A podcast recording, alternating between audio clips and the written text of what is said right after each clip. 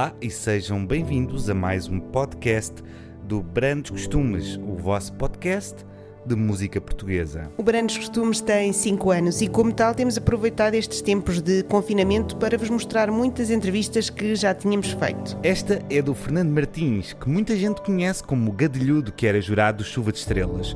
Prepare-se para um episódio incrivelmente divertido e recheado de ótimas histórias. Enfim, é mesmo como nós gostamos. Vamos começar pelo ponto de partida, onde entrou a música na vida de Fernando Martins, mas antes devo dizer que o meu nome é Marta Rocha. E o meu nome é Pedro Paulo. E este é o Brandos Costumes.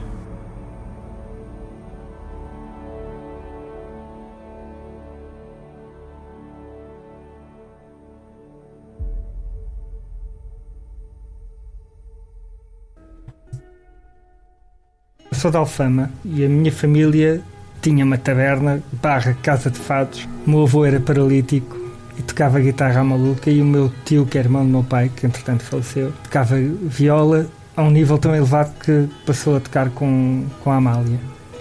O meu padrinho, que tem o mesmo nome que eu, aliás tinha, que se chama Fernando Martins, também tocava viola para acompanhar o, o meu avô. E então o conceito da música foi sempre uma cena presente assim que consegui sair do fado, saí, que foi muito cedo. Felizmente, bem, acho que eu não sou o maior apreciador do conceito de fado, acho a Amália ao máximo. Alex, com quem vive, com quem sou casado há 18 anos e canta em tambor, canta maravilhosamente fado. Epá, mas não, por favor, eu não, não sou o fã da coisa. Já gravei discos de fado e acho, acho que bem, mas não Ok, mas assim consegui bazar, bazei. E então a questão da música vem. Pá, devia deve ter sido aí à volta dos 7 ou 8 anos, porque eu lembro-me de ter em casa um piano igual a um que tenho agora aqui no estúdio, que é daqueles pianos de lata que uma pessoa tem um som, uma afinação do cacete, e ter um gravador de bobines emprestado lá do filhado do sobrinho. Não, não percebo muito bem a, a cena das de, das cenas familiares, dos genros e não sei o quê. E tinha também um, uma espécie de um vibrafone com umas coisinhas. Então era muito puto e gravava, fazia de conta que, que era maestro, porque via umas cenas na televisão, uh, música clássica para jovens e aquilo ao fim de semana fascinava-me, mas o que me fascinava mesmo mais era sempre que havia cenas de piano quem filmava, filmava uh, o reflexo das mãos do pianista na, na, na, no, na, parte da frente do piano. Então parecia que eram muitas mãos a tocar e aquilo. Eu flashava com aquela cena. A preto e branco, claro. Eu flashava e continuo a flashar a preto e branco. Então a cena da música vem daí. Passado aí um. Pai, sei lá, poucos anos, e à volta de 12 ou 13, porque eu nunca, nunca tive a oportunidade de aprender música, portanto são autodidata. Os meus pais achavam que o meu irmão era um músico extraordinário e ofereceram-nos um órgão. Bem feita, ele agora é baterista. Toma. E eles é que levam com, com a bateria ainda hoje. Acordar com o pum, tá, pum, pum, tá, é uma coisa muito engraçada. E foi a partir de um, um órgão que, é, que era uma, uma espécie de uma flauta a pilhas, porque ligavas, era um bom tempo, e ligavas à, à, à eletricidade, tinha uma ventoinha que mandava ar para dentro de um tubo e, carregavas na tecla e levantava um buraco. Todos os temos discos que nos marcaram e que mudaram a nossa vida. Aqueles discos que transformaram a nossa adolescência e nos aproximaram do que nós somos hoje aqueles discos que nos mostraram coisas, aqueles discos que nos mostraram tudo o que podíamos ser. São discos que nos fizeram conhecer. Qual é que foi o primeiro disco que abriu portas para Fernando Martins se conhecer? Os primeiros são um ciclo de aprendizagem. Não vou falar do primeiro, vou falar daquele que, que me flashou uhum. mais. Que nem sequer é um disco que eu ouço muito, muito, que se chama Space Ritual dos Rockwind. Que é um disco ao vivo, gravado em abril, ou coisa assim, de 74, acho que Ainda com o Lemmy no baixo. E era um mix entre o verdadeiro psicadelismo, quantidades de droga até, até ao, ao sabe lá a gente aonde. Letras sobre vamos entrar na, na, na nave e basar deste planeta e vamos a outro e voltamos e epá, whatever. E tudo aquilo para mim era fascinante. Isto tudo no processo de assimilar todo e qualquer disco rock progressivo que acontecia à volta. Que também era o que se vivia nessa altura. Era a pop da altura e, e mais que a pop era o mainstream, eram as bandas que enchiam os estádios e os pavilhões e essa cena. Eu, eu instantaneamente a seguir a perceber que este disco existia quis fazer uma banda. E mais tarde, isto agora já é um vou dar aqui um salto no tempo, mais tarde aconteceu-me ter a oportunidade de ver uma coisa que me explicou porque é que eu toco em bandas e porque é que eu gosto de música. Que é uma cena de uma banda que eu nem sequer sou o maior fã, que são os Pink Floyd. Tem aquele disco que não é disco, né? que é do Live in Pompeii, que aliás o David Gilmour agora foi para lá fazer mais ou menos. Eu fiz um Airbanize. Sim, espinha. e, e o Live in Pompeii é a cena. Foi uma, também tardio, foi, eu, portanto eu só ouvi o Uma Guma, que é dos Pink Floyd mais tarde. E foi quando eu percebi, atenção, que isto é que é a razão pela qual faz sentido uma pessoa estar 10 ou 15 ou 20 minutos, o tempo que te apetecer, no mesmo drone, na, na mesma nota, a fazer o, a evolução que faz sentido e, as- e as espirais dentro da tua cabeça, com, sem aditivos e sem inconsequente, desde que as espirais estejam cá dentro. Portanto, aí à volta de 76 fiz uma banda de rock supostamente progressivo ou psicadélico e fui tocar órgão porque mais ninguém tinha órgão. E por isso é que eu toco órgão. E como é que se chamava a banda? Ah, Chamava-se Vass. Epá, não as questões dos nomes. Eu tenho a gravação do único concerto dessa banda, que foi dia 13 de outubro de 78. O concerto começou duas vezes porque se esqueceram do vocalista no- na casa de banho. O vocalista só entrava na primeira e na última música. E ele foi à casa de banho com não sei quem, esqueceram-se dele lá e a porta não abria. Então, quando arrancámos, tivemos que parar e. e ok, acontece. Mas foi, foi cool. E depois, depois essa banda durou assim uns anos. Nada, nada, porque entretanto o baterista embrulhou-se com a minha eh, namorada da altura. Menos, isso acontece, não é? Putos, não é? Exato. E aliás, ainda bem que ele o fez, porque realmente não era a rapariga certa para mim. Um abraço para os dois, aqui agora à distância. Não sei se são muito felizes, não são, mas um abraço para os dois, para o Nuno e para eh, João. Portanto, isto terá sido. Isto foi em 78. E. E entretanto a banda desmantelou-se instantaneamente.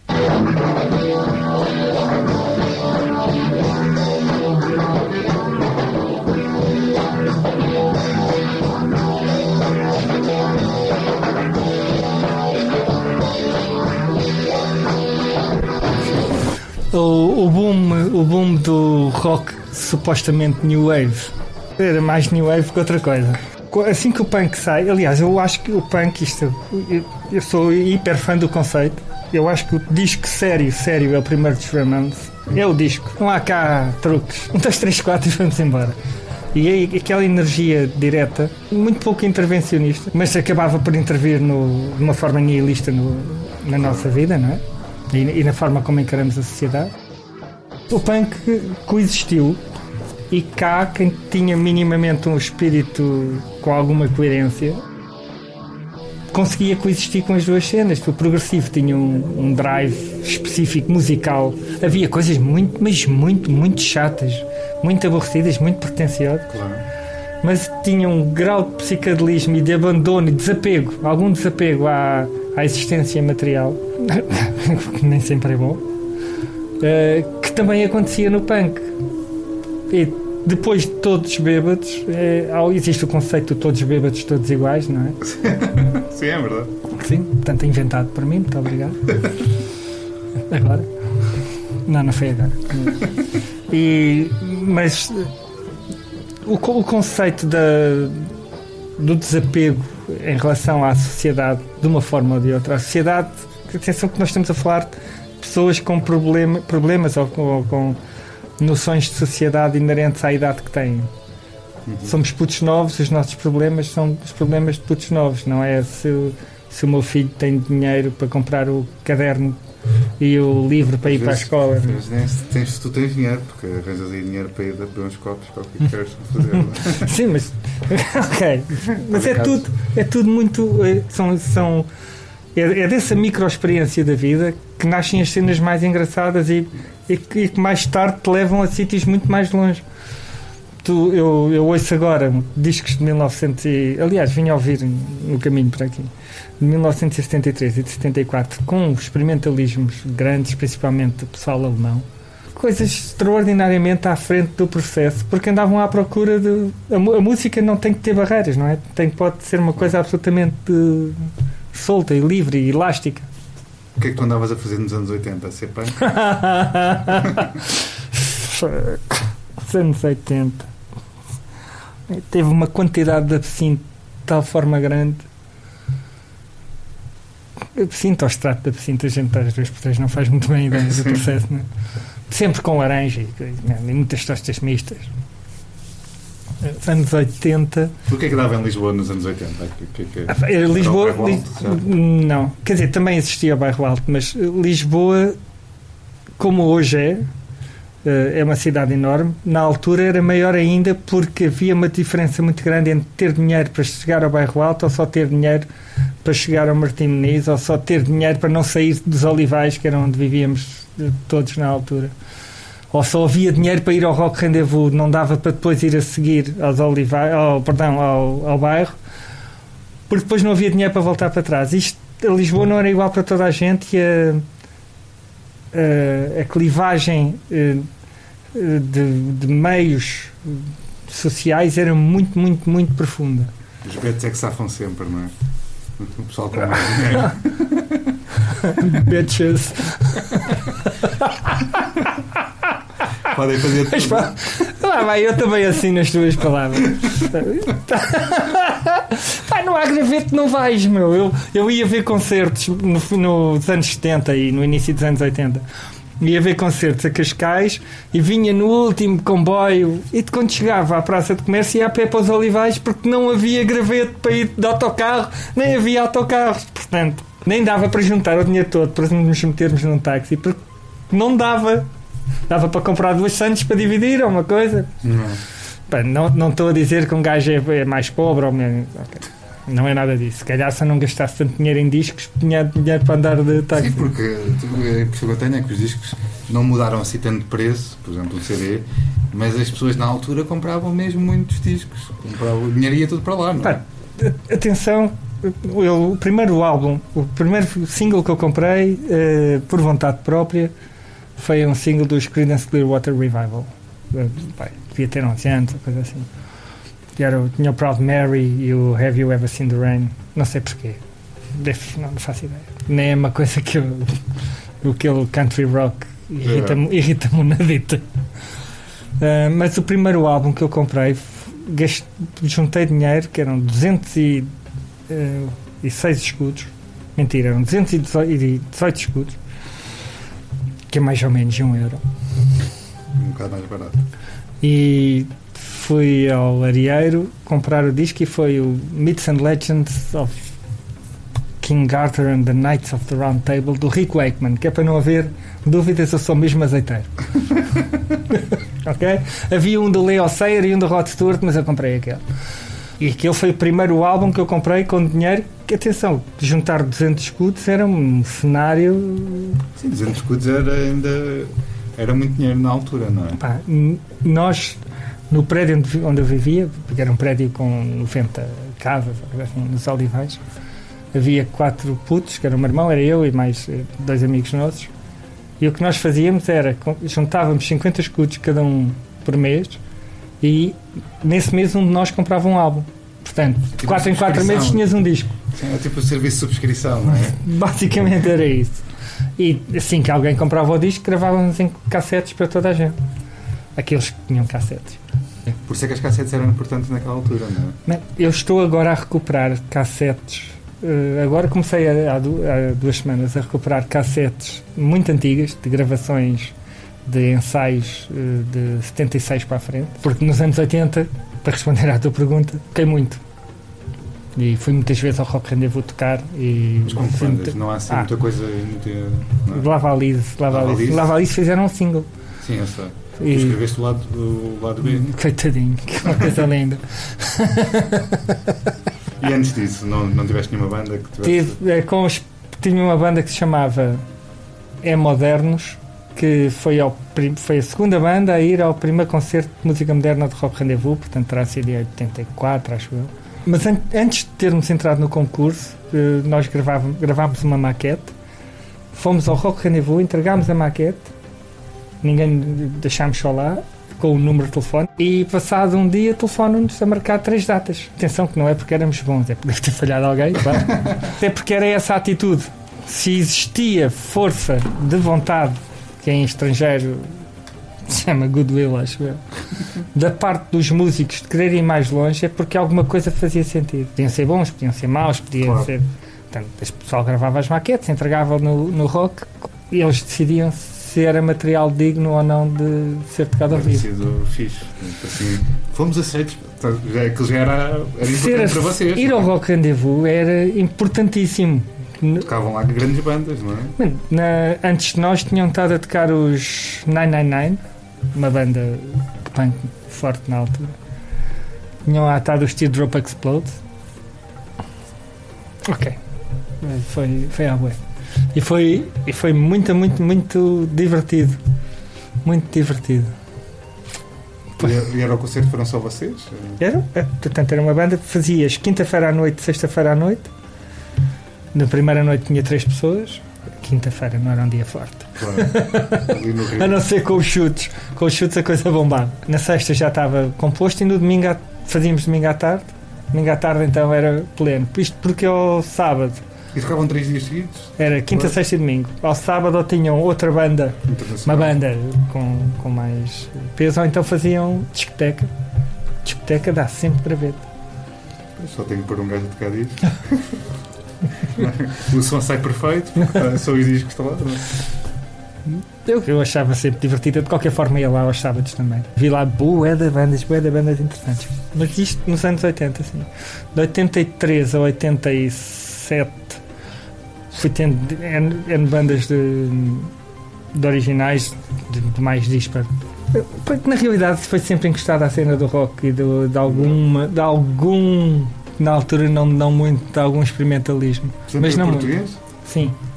Eu não tenho. Eu, eu tenho muito pouco jeito para desenhar em inglês. Não é que não tenha gravado Sim. já em inglês algumas coisas. Depois são os. Lava Alice saiu o single. Pá, em 87 o pessoal desman- desmantelou a cena. A rapariga deixou de. A rapariga era a Dora, deixou de querer cantar e fez muito bem. Nós tínhamos muito pouco jeito para ser. para ajustar as músicas à voz dela. Podíamos ter mudado os tons, mas não, não, porque isto tem que ser assim, porque a música foi feita assim. Coisas parvas à sério.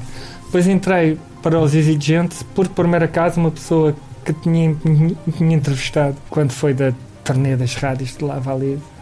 Atenção que o pessoal juntava os tostões todos para fazer cenas nacionais. Né? Num Fiat 127 amarelo que eu tinha, juntavas o dinheiro para a gasolina e íamos todos no carro, muito apertadinhos.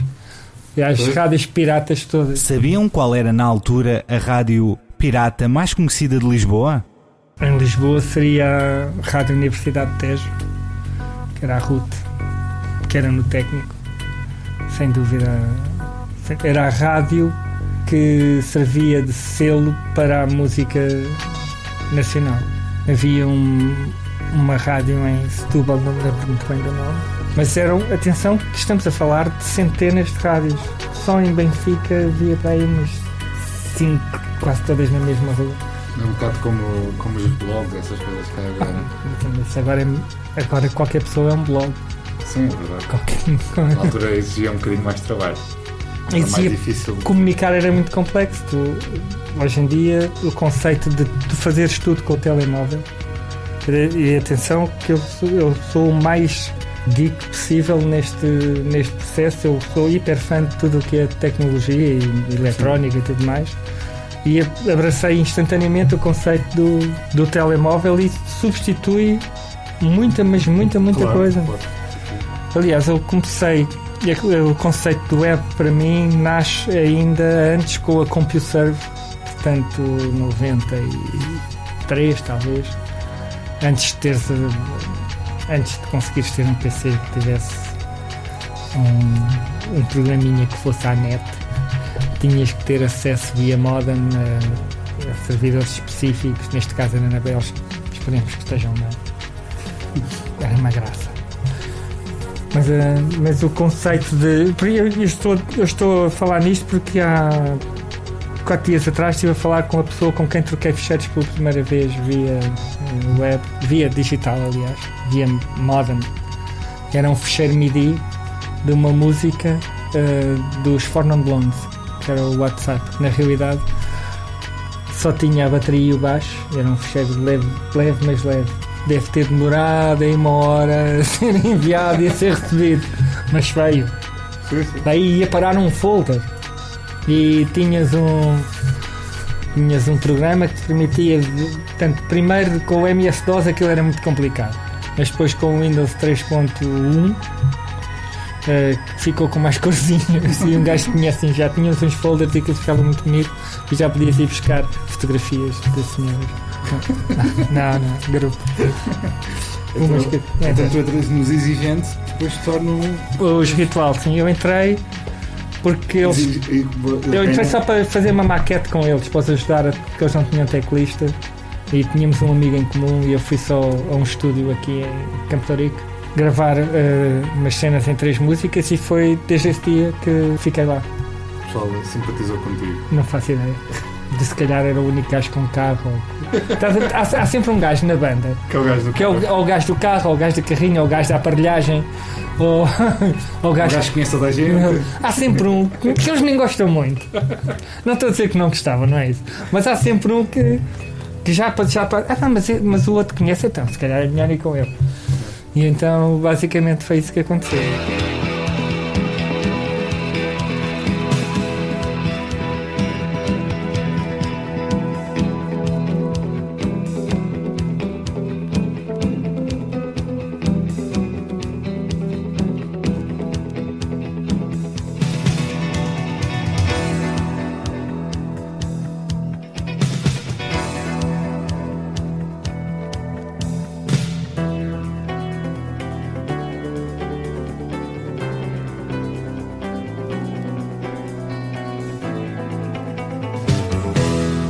Só entrei para os Ritual em 88, quando eles ganharam o concurso de música moderna do Rock Rendezvous, o quinto, acho eu. E entrei para gravar o disco com eles. Nessa altura já nós éramos amigos, andávamos sempre juntos. E a partir desse momento, o nosso agente na altura, que era o Manuel Jorge Roque, consegue vender a ideia de Ritual Tejo a uma editora. É a Mi Valentim de Carvalho. E aquilo parece que é tudo muito instantâneo, demora uma eternidade. Estivemos um ano e meio em pré-produção. Um ano e meio são 18 meses. É o que Tipo, eles, eles faziam reparos na vossa música? Bastante. Indicaram ter um produtor a trabalhar connosco. Um rapaz com quem depois acabei por eh, quem continuar. É o... Paulo Neves, que vinha dos BAN. Eles, eles, achavam que Ritual e BAN tinham mais ou menos o mesmo, uhum. o mesmo conceito de pop do início dos anos 90. Tanto que o disco sai em 91. Estivemos ali 18 meses eu morava num sítio extraordinário, em Santo António dos Cavaleiros, e então montámos, eu morava sozinho, montámos o estaminé todo lá em minha casa. O estaminé esse não incluía a bateria, porque senão era coisa era muito complicada. Uh, e durante esse tempo todo tivemos a, a, compor e a criar o processo todo e a, e a definir a estética de Ritual Tejo, que era, foi, que era um bocadinho diferente daquilo que vinha de trás. Forma que também comercialmente teve, fizesse algum sentido. Isso, isso era muito diferente do que tu tinhas tido antes nos outros projetos, porque muito, não, muito, não muito. tinhas essas. Não, não, estávamos, estávamos por isso simplesmente a borrifar para fosse o que fosse. Aliás, que é o que me acontece hoje em dia. Uh, eu, a única vez que eu tive as mínimas preocupações de ok, como é que nós fazemos isto para chegar às pessoas e, e, funcionou. E como era o panorama na altura? As bandas eram as rainhas da, da música, portanto, eram as pessoas que iam ver bandas. Eu ainda há pouco estava a ver uma cena sobre o grande fã do GNR, Estás a ver aquele homem que vais ver 30 concertos? A cena era assim. As- Na altura era assim, as Havia- não havia muitas bandas, o, o conceito, conceito existencial era, era diferente. Eh, Não havia muitas bandas, era as pessoas para se dedicarem a ser músicos tinham que abdicar de muita, muita, muita coisa. Os pais não andavam a sustentar famílias e famílias de músicos que poderiam não chegar a lado nenhum, porque também não havia muitas saídas, razão pela qual existia aqui alguma preocupação com bora lá fazer isto com, com pés e cabeça. E o que é um facto é que o disco sai, passado dois dias está na rádio, eh, um, passado muito pouco tempo, sei lá, dois meses, estamos no segundo concerto de sempre a fazer a primeira parte dos Psychedelic Furs no Coliseu. E o quinto concerto é a primeira parte do, do Brian Adams no estádio de Alvalade com 35 mil pessoas. Pessoas essas que cantavam as canções que a gente tocou. Deve ter sido uma coisa assim mesmo. Esse, esse processo é um processo que de alguma forma eh, exalta-te um bocado, não é? Começas a achar que faz sentido. Felizmente a mim não, porque eu tenho muito pouco para achar que faz sentido. Porque há muita coisa para fazer amanhã. Aliás, eu trabalhava, além de tudo mais, ainda tinha um emprego, trabalhava despachante oficial. Começava muito cedo e acabava tarde e fazia tudo isto. Foi até, foi até entretanto ser despedido.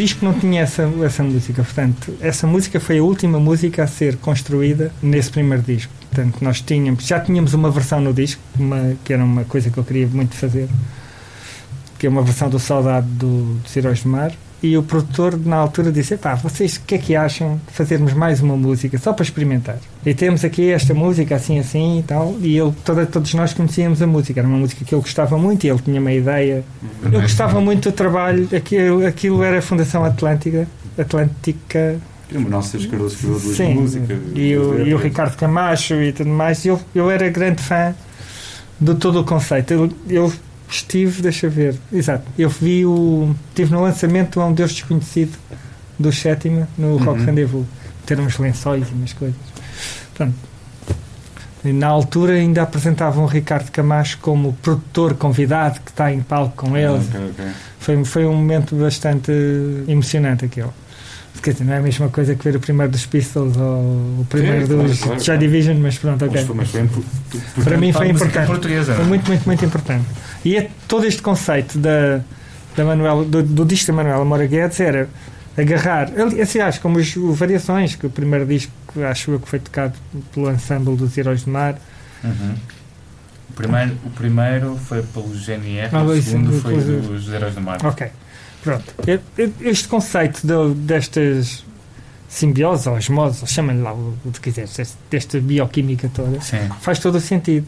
E nós achávamos que aquela música realmente era boa. Se não achássemos, também não tínhamos feito. Mas a, a piada disto é que foi a rapidez com que foi executado.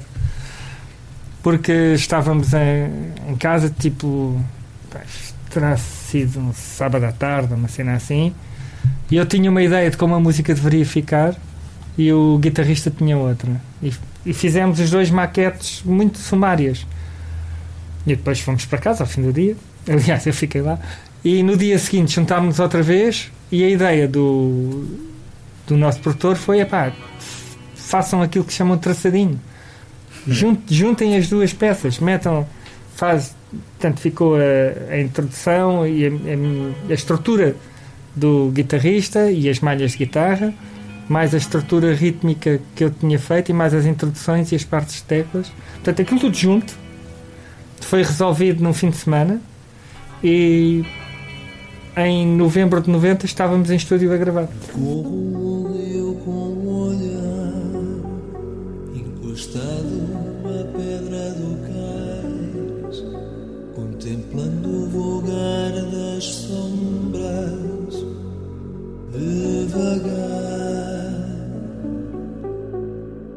Neve distorce as formas pálidas da luz de um luar na morte da madrugada que se entrega a devagar,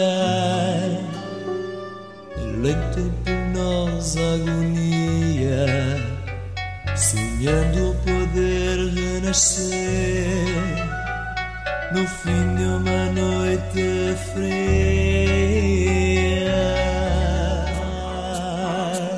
Eu tive que esperar 15 anos para chegar a um estúdio com um produtor que sabia do assunto e técnico e com a aparelhagem certa e com o saber e com tudo preparado, com 18 meses de pré-preparação, eu sabia de cor e salteado o que ia acontecer e o que ia fazer, não é?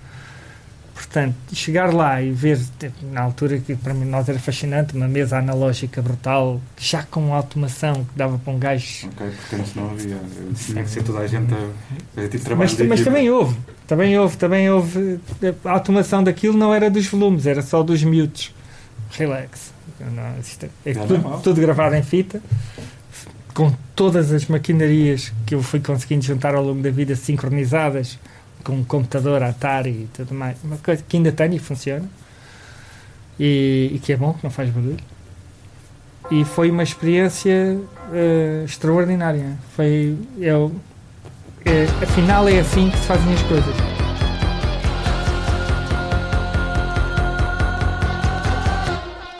E à volta de 84, 5 comecei a comprar material. Comprei um gravador de 4 pistas que por acaso tenho ali na outra sala, um Fostex, e fui comprando pequenas peças e por compor para mim é uma cena que se eu não compuser todos os dias isto faz-me uma grande confusão.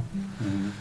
E desde esse momento fui compondo e fui gravando e fui fazendo essas coisas todas e então e à volta de 88 já estava a fazer coisas para outras pessoas. Interessantes ou não, já é outro, Uhum. já é outro drive. Mas Fazias só composições, não é? Não foste produtor de discos? também de sim, produtor de umas, umas cenas de dance, pop dance, na altura uma espécie, como é que eles, como é que eles se chamavam? Flash Face, acho eu. O compositor era o Peter Machado. Peter Machado era o verdadeiro aglutinador de, daquelas duas miúdas que cantavam. Eh, Não, não são umas Bananarama, como é óbvio. Mas atenção que isto existiu não quer dizer que tenha tido alguma exposição. Aliás, não, não, não conheço. não, não, não, não, esquece. Aliás, eu não ouvi as maquetes há 20 anos, talvez mais, não sei, já estou perdido agora no tempo. Ok, isto foi gravado em casa dos meus pais, na Marquise, portanto tem todo o seu rigor de as maquetes. Depois fomos para um estúdio que era o Edit Studio eh, na Amadora. Conseguimos juntar ali um dinheiro e fomos gravar para o estúdio. Eh, e então a, a lógica de viver da música vem com os ritual, porque me permitiu de alguma forma dada, dada a ocorrência de concertos Uhum. tão profícua em tão curto espaço de tempo, conseguiu eh, trazer dinheiro para se conseguir comer e para se conseguir pagar a casa e essas coisas. Entretanto, em, em 92 eu decidi, porque também já fazia trabalhos de produção para outras pessoas e música original para, para teatro e para cinema e para cinema é relativo para imagens em movimento. E entretanto aí decidi com mais dois amigos ah, melhor é termos um estúdio. Porque estar a fazer tudo em minha casa é uma coisa complicada quando dá para levar lá os clientes e então montámos uma sala, uma coisa esperta como o raio, toda, toda coberta a corticito para abafar e sem ar-condicionado. Portanto, uma coisa em grande na, ao pé da Praça de Espanha. Até ao sítio onde tu estás agora. Eu nunca quis ter um estúdio muito, muito, muito, muito grande porque nunca achei que esse fosse o meu drive. Porque senão tinha que estar preocupado com encher o estúdio. Pois. Eu quando quero um estúdio grande, vou a um estúdio grande e pá, que sai-me mais barato do que ter um. Até porque não dá para ter. Não dá. Esqueçam. E depois começam logo a trabalhar no segundo disco, a pensar no segundo disco. Isso é a maior vergonha de todas. Existe um segundo disco de ritual que nunca saiu. Nem, nem, nem vão poder ouvir, muito provavelmente, porque é preciso conjugar muitas cabeças. Por volta de 92, 3, sim, talvez 4, existe um disco. que Mais uma vez estive a recuperar as cassetes ainda há pouco e que não saiu porque nós nem a banda aprovou, nem a editora AMI na altura eh, achou que fizesse um mínimo sentido. Mas o que é que o disco tinha? Tinha músicas. Mas o que é que tinha de mal?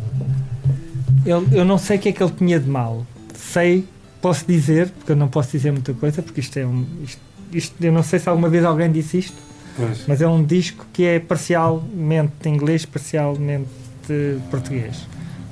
Ok? Porque se achou, alguém achou, que fazia sentido disto, aquilo e aquilo outro. Entretanto, como eu tinha um micro estúdio na altura, já dava para nós conseguirmos fazer uma série de, de gravações. Então o disco, o, o disco não, as maquetes do disco existem. Entretanto, a banda continua a tocar ao vivo mesmo sem disco. Portanto, todos os anos que seguiram, só à custa dos singles que saíram no início, aliás, em 91 e em 92. Portanto, corria tudo sobre rodas. À, à volta de 95, ou fim de 95, talvez, início de 96, já não tenho bem a certeza. A banda junta-se toda outra vez para fazer então o segundo disco, que tem aquele hit single extraordinário, Nascer outra vez, que foi feito numa hora de almoço.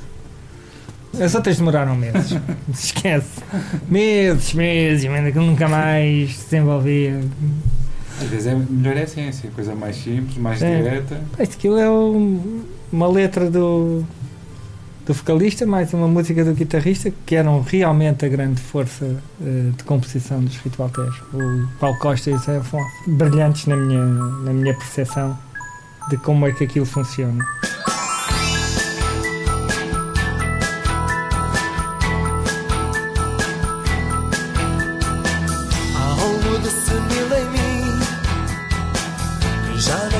Deixa lembrar.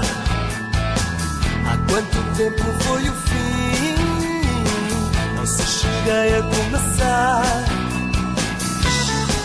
Mas sei que foi sempre assim. Mais olhos que barriga, mais sono que fadiga. Há sempre um tempo para parar Saber se vale a pena Ou fico a cena É só contar até três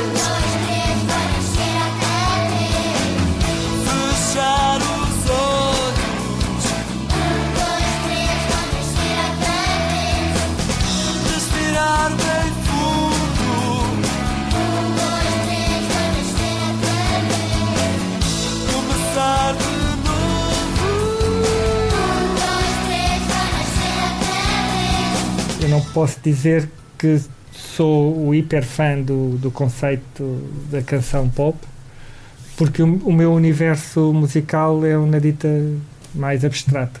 Mas pronto, isso é um problema que é meu, não é? Quem é que manda a mim ser abstrato? Diria que ainda ficaram mais conhecidos com esta Aí aquilo desenvolveu muito, é? desenvolveu muito. Tudo, o grande flash daquela cena foi o acordo que o António Miguel Guimarães, na altura nosso agente, manager, editor, fechou com a Rádio Cidade, se não me engano, e que despontou no Rádio Cidade, na altura era na Amadora, e pá, não sei, de hora a hora aquilo estava a passar, uma cena assim do tipo, e agarrou. Até há pouco tempo atrás foi voltado a ser agarrado para um, música de um banco. Então foi assim que foste selecionado para ir para os de Ah, não, não, isso é uma coisa muito, muito. É uma coisa paralela e tem muito pouco a ver com isso. Muito, muito pouco. Tem a ver com as composições que fazias? Tem, isto tem a ver com outra. Tem a ver com outro. Foi se foi a primeira vez que eu te vi na vida, foi na televisão. Coitado. Assim, quem é este? Quem é- Não, não, aliás, a, a expressão de todas as pessoas foi, mas quem é este gajo? Não tem outro nome. E que mérito é que ele tem para chegar aqui? Não, isto é, é, é óbvio, eu próprio achei. Vocês têm a certeza. Aliás, eu, eu lembro. era um concurso de playback, não é? Não, não, mas isto tem, isto tem uma. Eu, vou, a história, eu tenho a história real abso- absoluta e na primeira pessoa do assunto e posso partilhar, portanto, nem, nem sequer é nada de extraordinário. Não é? Isto começa em 91, porque um realizador, eh, meu amigo, veio de Inglaterra e começa a fazer um. Eu disse-te uma data de vezes. Ser amigo dos realizadores. ok?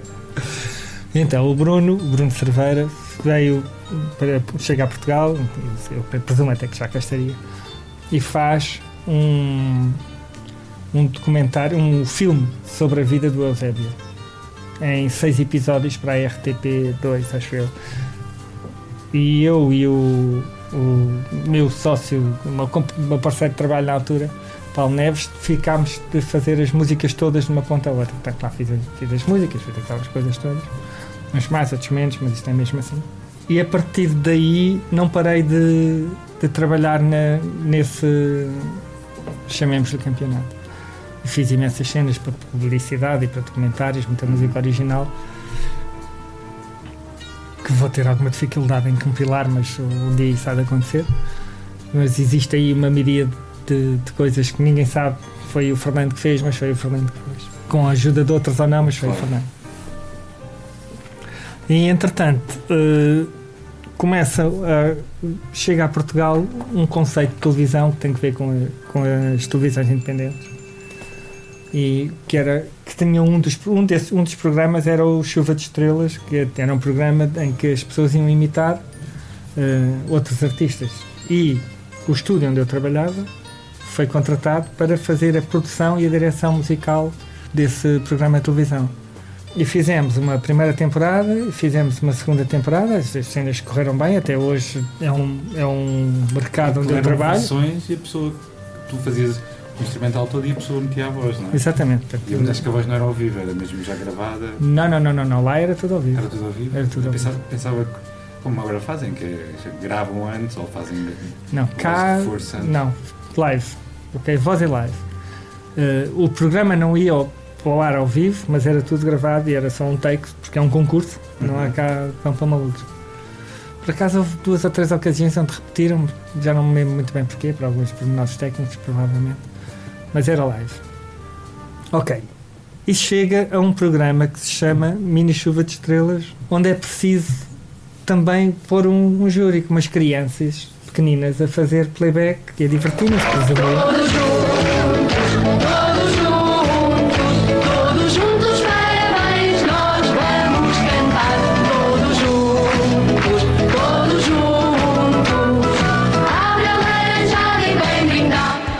deve ter sido a três ou quatro dias antes de- da primeira gravação. Quem é o júri, quem não é o júri, porque faltava uma pessoa, faltava um músico. Claro, As pessoas em casa nunca têm noção como o trabalho em televisão é feito em cima do joelho.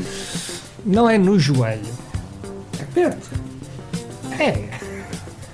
Muitas, Eu também trabalho em muitas, televisão. Sim. Já, já faço muitas vezes para a televisão. portanto, muitas vezes eh, eh, há não é, muitas, não é bem feito em cima do joelho. É, há decisões que só são tomadas eh, em cima do, do deadline porque estamos à espera de ver para que lado é que as coisas correm. Eh, fazer televisão é um, é um organismo vivo. E eu, eu gosto imenso, eu gosto de música é a minha vida e fazer televisão faz parte da minha vida e isto e é, é como tocar ao vivo. É uma coisa que o risco de dar porcaria é imenso, mas é extraordinário. É, é- pá, é- são riscos imensos que- em que a banda são 150 pessoas. Portanto, é um risco muito grande. Ah, mas, ok, continuando, é muito pouco tempo do processo. O produtor, que é o Tuxa, na altura ligou-me. Paulo Fernando, estamos aqui, não sabemos muito bem como é que vamos resolver isto. Como tu foste a pessoa que teve a fazer a, a produção e a direção musical dos dois eh, Chuva de Estrelas anteriores, já conheces o processo, estás dentro de tudo isto, és uma pessoa que entretanto já tinha feito centenas de concertos. Eu na realidade não era conhecido por trabalhar na televisão, era o gajo que era o teclista dos Ritual Tejo, que é uma coisa que tem alguma graça. E eu perguntei, mas vocês têm a certeza que sou eu que vou, não me estás a confundir? Não, não preferes ter o vocalista da banda onde eu toco? Porque fazia, faria algum sentido, não é? Levavas, conhecido. levavas o vocalista. Não, não, o que nós queremos é a ti, porque é preciso uma credibilidade técnica, não é figura de estilo, é uma credibilidade técnica. Sabiam lá eles onde é que estavam a meter, não é? Epá, eu, eu- isto é daquelas cenas que eu não pude dizer que não, também não queria dizer que não, porque achei que, olha, olha que engraçado. Então bora lá experimentar. Pois, Bora lá experimentar, porque também que mal é que isto me vai fazer. O mal foi imenso e o bem foi maior. É, de um dia para o outro, não entras no Kremlin, entras no Kremlin. Com a mesma roupa, o mesmo ar, mesmo chunguice. Cabelo comprido. Até eu tinha uma gabardine vergonhosa que tinha alguns 14 anos, já estava desbotada, tudo. Eu andei anos e anos com a mesma gabardine. Foi uma coisa gótico dos olivais, estás a ver? Coitadinho. E então não entrava em lado nenhum. A partir do momento eh, que há há de ter sido em outubro de. whatever, já não me lembro. Se calhar não foi. Foi num dia qualquer. A partir desse momento passei a ser, passei a penetrar em todo lado. E eu disse, "Pô, mas esta merda não faz sentido nenhum. Eu disse esta merda mesmo. Não faz sentido nenhum. Bora lá ver como é que isto continua. e, e continuei, fiz aquela cena toda do 2 ou 3 ou 4, já não me lembro, mini chuva. Depois, entretanto, aquilo não me correu mal. Fui-me adaptando à medida do, do que ia acontecendo. Notar que trabalhar com crianças para mim é peanuts. Para já é uma grande curva. Pois eles não têm cá. Não têm cá merdas. Dizem, Ah, oh mãe, oh mãe, aquele senhor é tão feio. Pronto, mas é a verdade deles, não é certo? E muito provavelmente a verdade, não é? Portanto, nada disto é. Nada, nada disto para mim foi complexo. Depois passa para um outro processo. O Chuva de Estrelas eh, arranca, sei lá, 95, 96, já não sei. E tinha o júri, era este ou aquele, de vez em quando ia lá fazer uma, uma perninha, para já porque eu estava lá e depois fazia algum sentido para, para a produção fazer um contínuo com o que vinha de trás. E depois foi o vai ficando, vai ficando, vai ficando, até ficar e instalar e não sair. E é tipo, então, se ele não for, já não podemos fazer. O que teve alguma graça. Teve alguma graça em termos existenciais até 2000, que foi quando terminou. Eh, Eu tenho um problema muito, muito grave com estar em frente a câmaras. Porque só me apetece dizer disparates. Mas disparates, genérios do tamanho de. tem- E não podias. e não, não, não podes mentir, que é uma coisa muito irritante. Não, eu não consigo mentir. Porque não é não conseguir mentir. Tenho muita, muita dificuldade em, em mentir. E ali, por vezes, tem que se dourar um nadita, É, vi- vi- ter um brando costume, ter um. Viver no eufemismo, não é? E a tudo. inteligência nem sempre chega, não é que eu tenha muita, mas nem sempre chega para conseguir suavizar e, e encaixar a verdade Claro. de- naquele sítio. E é um desgaste muito grande, pelo menos para mim. Não é que não, se, se- se acontecer novamente ao, uma circunstância deste tipo, muito provavelmente irei fazer. Os meus moldes é que são os meus moldes, não são os moldes das outras pessoas. Esqueçam porque eu não faço o que os outros fazem. Claro. Não quer dizer que se estejam a fazer mal, eu não sei a fazer aquilo. Eu não tenho o, o potencial de me rir e dizer que está certo. Não, não é, eu, acho, eu acho admirável pessoas que está mesmo a ver que pá, oh, man, não dá. Por favor, não dá. Vai-te embora. mas mas é, isto é gravíssimo. Para já isto não se pode dizer a ninguém. Porque quem somos nós para cercear o sonho de, de outra pessoa, não é? E é um bom exemplo, por exemplo, na música rock. Yep. Há tantos tipos de voz e coisas que parece que não fazem sentido para o mainstream e depois acabam por fazer sentido.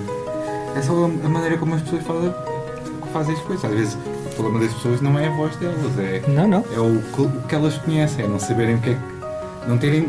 Não terem histórias para contar. Sim.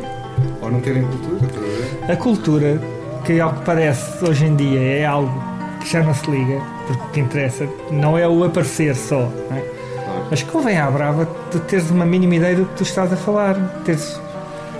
Tu- a tua história não tem que ter 50 anos, pode ter 3 dias. Tem é que ter sumo. Teres qualquer coisa interessante para contar, qualquer coisa que alguém abrace do outro lado, do, do lado da escuta, não é? Do lado da recepção da, da mensagem, da ideia e depois a cultura, só o conhecimento, o grau de conhecimento, tem alguma importância, porque senão estás a falar no vazio e eventualmente a repetir-te, porque depois também não tens mais saídas. E eu, eu, mais uma vez, eu admiro as pessoas que conseguem estar em frente a uma câmara, principalmente, eh, e estamos só a falar nisso, de jurados dos programas de televisão, que conseguem, na boa, falar com as pessoas e dizer: olha, fizeste isto assim mais ou menos, fizeste assim, mas estamos cá e a gente vai conseguir fazer isto. E agarram e abraçam as pessoas. Eu acho isso extraordinário. E é uma responsabilidade também. é porque tens a vida de terceiros na. E na- podes te enganar. Às vezes, às vezes ouves uma música e, parece que é uma porcaria, depois outra lá, vez ver é se, boa, isso- sabe? deixa lá ver se isso já me aconteceu. Ok. Sim, já me aconteceu. Todos os dias. Mas já o disco de Garbage novo é ótimo. Ficam já a saber. Fica já aqui escrito. Eu já gostava do outro, do Not Your Kind of People, é? mas isto, mano, poça. O disco Radiohead também é muito bom. E a primeira vez que ouvi, pensei assim: ouvi- não sabia o que era, eu vi, ok, passei à frente, nem sabia o que era, caguei. Uh, e depois ouvi o disco, aliás, uh, ouvi primeiro o Burn the Witch e depois o Daydreaming, de seguida. E comprei o disco, sim, porque eu compro os discos. Comprei o disco, queimei um CD, comprei o disco digital. Está dentro do computador. Queimei um CD, está no carro e ainda não saiu de. Não, não me lembro de canção nenhuma. E tu, tu ainda hoje, hoje em dia és o Fernando Martins das Chuvas de Estrelas? Sou, sim, sim, sim, sim, sim. Ou o Fernando Mendes do Chuva de Estrelas, também dá. Também engano, engano Não, não, a, a questão é que hum, a memória pública global não é tão seletiva como nós achamos que é porque indexamos sempre à nossa. Porque se nós conhecemos, a partir das outras pessoas conhecerão, porque também estão, também estão a ver, mas nem todas as pessoas veem ou ouvem da mesma forma. Nem todas as pessoas leem o jornal da mesma maneira. E o que, o que as pessoas retêm. eh, E eu tenho uma voz horrível. Certo? Horrível, eu pareço a minha mãe ao telefone, a sério. E olha que eu pareço muito a minha mãe. Eh, as pessoas lembram-se da minha voz. Presumo eu, porque é irritante. Mas sim, é o Fernando do Chuva de Estrelas. Mendes, Martins, o João do Chuva de Estrelas também dá. também também deixam que diga que passei os anos 90 todos a ser com- confundido com o Ramalho, baterista dos, eh, dos Delfins, eh, Rádio Macau e Delfins. Bué, bué, bué, confundido. Nunca percebi porquê, até ter visto há um mês atrás uma fotografia da altura. Eu, Poça, man! É lógico! É lógico, são dois mongos iguais, meu! Mas graça, graça nessa, nessa cena do. Há um cantor eh, que, ligeiro, que já não está entre nós, que é o Beto. Ah, sim, sim. E então eu passei anos, anos da vida a dar autógrafos pelo Beto. E até ter o prazer de ter conhecido e ter dito exatamente isso. Olha, boa tarde, eu não sou o Beto, mas dou muitos autógrafos por ti. Porque as pessoas acham que nós somos a mesma pessoa. Não sei porquê, mas sou eh, o, o Beto substituto. Também dei muito autógrafo pelo Irã Costa. Era toda a gente que tinha o cabelo comprido, basicamente. Portanto, é, é tal esse- o, o seletivo ou não da, da memória eh, coletiva, não é? Portanto, o Beto é bem, mas a melhor de todas eh, para mim, claro, infelizmente para ele, que já não estava cá para, para ouvir esta história, não tem graça nenhuma. Ele faleceu, presumo que em 2010. Eu estava em Oslo nessa altura quando recebemos a, a notícia quando voltámos para Portugal, nós fomos, nós, a Tambor, fomos dar uma série de concertos na- ao norte e há sempre um que é o da carrinha, que mais voltamos à conversa, que é o, o parvalhão, que não só se deitou às 5 da manhã, como tem que acordar às 7 e meia para tomar banho e entregar a carrinha ao Prio Velho. Sim, sim, sim. Ok? Então, é todo um lifestyle lá. Tanto faz ter 20 como ter 50, é exatamente a mesma coisa. Está sempre o Manuel que vai entregar a carrinha. E depois, no fim da segunda circular, parei a, a carrinha, atestei e vou à caixa para pagar. E a senhora olha para mim e diz-me: Ah, você é irmão do Beto, não é? tira e queda. Pá, depois, pá, o melhor para si, para a sua família. Mano, obrigado.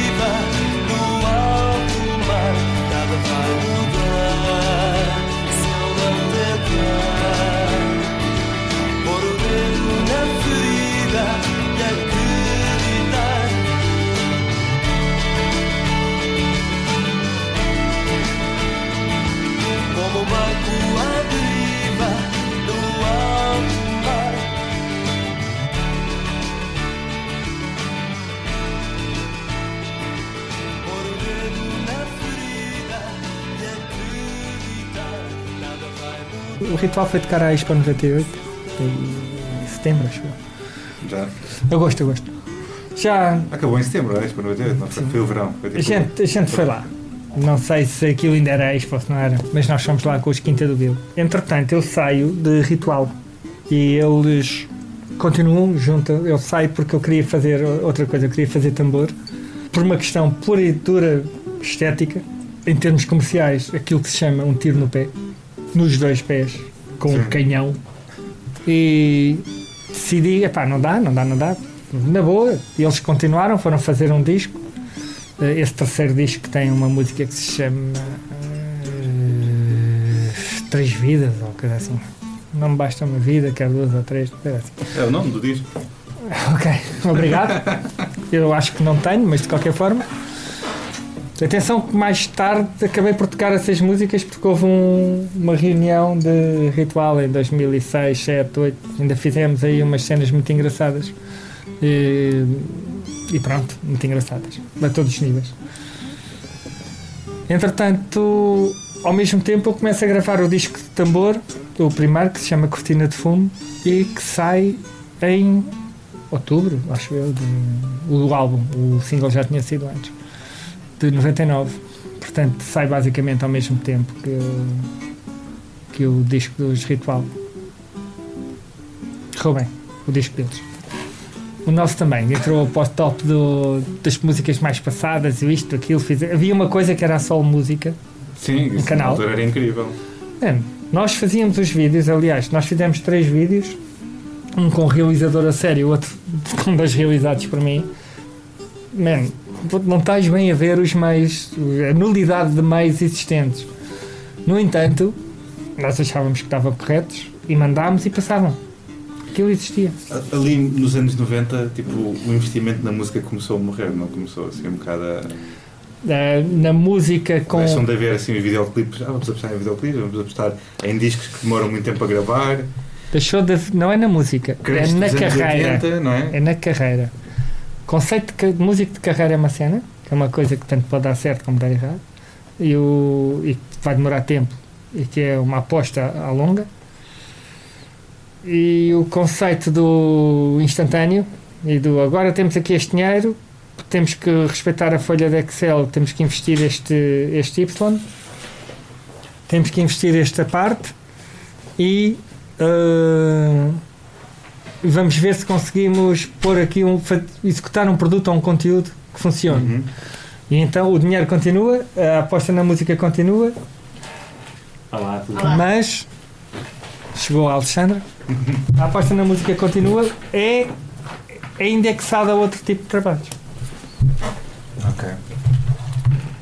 Pronto, depois dos anos 2000, 2000 foi sempre tambor, tambor, tambor, que culminou, culminou não, está a culminar agora, mas teve ali um ponto alto, foi a primeira banda a gravar um disco e DVD ao vivo no Mosteiro de Jerónimos.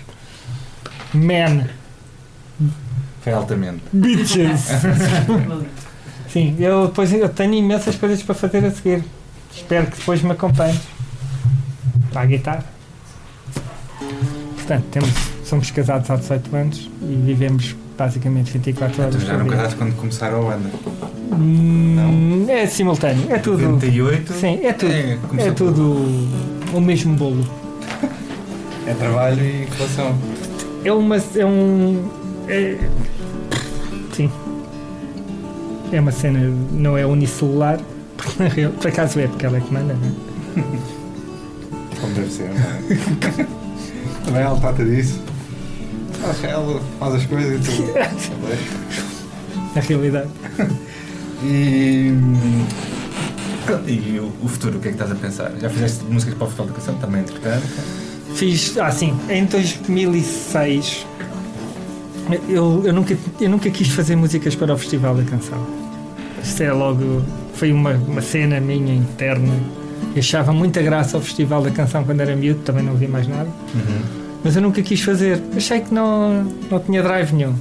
Em 2006 eu estava a trabalhar no Festival da Canção a tratar de uma coisa que eles chamam o entre, atos, portanto Ah, sim, eu, eu entretenho do assunto, eu era o produtor musical e nesse, nesse 2006 conheci o produtor do, do festival que me convidou para concorrer com uma canção em 2007 e outra em 2008. Em 2007 ficámos em segundo lugar, ou coisa assim. Em 2008, eu digo ficámos porque isto é sempre um esforço. comum. Oh, pronto, eu não quero assumir que fui eu que fiz a música. e em 2008 eh, ficámos bem em quinta ou sexta, não. Eh, mas a experiência foi boa. Foi boa ao nível de depois terem decidido que o melhor é ser eu a produzir o festival. da- Eu e o Ramon Galaz. Portanto, imaginando que há 12 canções, cada um produz metade. Porque assim funciona sempre. Fica tudo certo, não há problemas, não, não há stresses, não há egos, não há confusões. Claro. E somos, passamos a ser nós o interface entre os compositores, criadores, intérpretes, chamemos assim. Ainda, ainda hoje em dia. O futuro, portanto, em 2016 não houve, mas o futuro diz que sim. No futuro barra RTP diz que sim. Eh, Eu espero, espero que sim, porque é um trabalho de produção que me agrada. E continuas a fazer produção também para, para aqueles programas de televisão, de concurso, alguns, não é? Sim, eu faço muita música original para, para genéricos de televisão e para o. Por exemplo, há um, um- o canal do Real Madrid tem. é um- uma equipa de futebol, tem música minha. Sim, minha e, e da Alex. Mas eh, também tenho umas cenas na Índia, tenho alguns canais de televisão com música eh, cá, com música minha, não vou dizer agora. Eu disse o Real Madrid, porque tem banha da penta. E- mas há canais em- da televisão que tu vês em Portugal que têm Coisas que tem muita música nossa, da saída daqui, sim. Aquela música dos intervalos e do isto e do aquilo mais. Alguns, alguns, algumas estações de rádio também, nacionais. Pronto, e agora o futuro. Que é que, é que O futuro é o quê? O futuro é assim. O futuro é complicadíssimo. O futuro é. O futuro é para já é agora, que é para não haver dúvidas. E agora é lançarmos digitalmente toda a discografia de tambor, tudo ao mesmo tempo, que é para não haver cá Certo. mariquices. Mais um álbum novo que se chama A Construção da Saudade, que é todo baseado no conceito do. A saudade termina, termina mesmo. Termina. Ou porque ou porque, ou porque morres, ou porque alguém morre, ou... a saudade é um pincel. Portanto, esse- basicamente é isso. É, um, é rock ambicioso, há quem lhe chame progressivo, há quem lhe chame arte, chamem-lhe o que quiserem. Mas nós gostamos tanto deste processo que acabámos de gravar um showcase do disco ao vivo. Fomos para um estúdio, montámos o estaminé e tocámos o disco ao vivo. Não tocámos todo, porque tínhamos que ir jantar. Eu peço imensa desculpa, mas eu gosto de jantar. E ao mesmo, ao mesmo tempo estamos a, a fazer um filme, é uma curta, que- mudo, eh, só com mulheres, uma história da Alexandra e, do, e da Cristina Duarte e de um miúdo que é o Tiago Alves, realizado pela Ana Martins e que é a história de quatro, quatro mulheres, na realidade são a mesma, são quatro timelines diferentes. Mas a melhor é verem depois, porque a nossa ideia é tocar a banda sonora do filme toda ao vivo, síncrono com o filme. Isto é, este sim é ambicioso o projeto, mas é a cena. É verdadeiramente multimédia à parva, com tudo o que puder dar mal e, e, e sair e ter erro, nós vamos fazer. Tudo é tudo. Tem muita, muita, muita, muita probabilidade de dar barraca. E vamos lançar, pelo simples não, um disco, mais um disco ao vivo, que gravámos em fevereiro, só porque achamos que está bem. Está fixe. Pois está. Ai, vou, estou pela primeira vez na vida a fazer um disco a solo. Nunca eu tenho montes de coisas feitas, mas decidi fazer um disco do zero. Vai ser nome próprio mesmo? Sim, um disco meu. Eu não, eu não tenho nada que seja, Ainda seja eu. a fazer? Estás a fazer? Ah, é pesado. Eu tenho a primeira música gravada. Não, não está gravada, está meia gravada. Tenho alinhadas mais quatro. Não faço, não posso dizer que é fácil, porque não é. Para já não tenho pretensão rigorosamente nenhuma de Claro. chegar a lado nenhum, portanto. Ao mesmo tempo que isto acontece, nós temos ainda aqui uma questão de tambor, que é o facto que a Construção da Saudade era suposto ser um disco triplo e nós decidimos fazer só um. Portanto, os outros dois, que estão, chamemos assim, 40% finalizados, estão na calha para sair, porque isto é um, é um tríptico. Ideias e vontades e formas de fazer, todas juntas existem e vão acontecer, que é o mais engraçado. Até que alguém nos pare, não é? Alguém nos pegue fogo.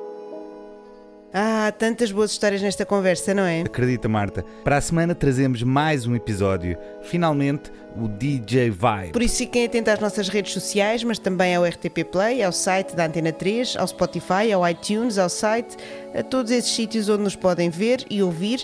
E até lá. Não se esqueçam de ser altamente.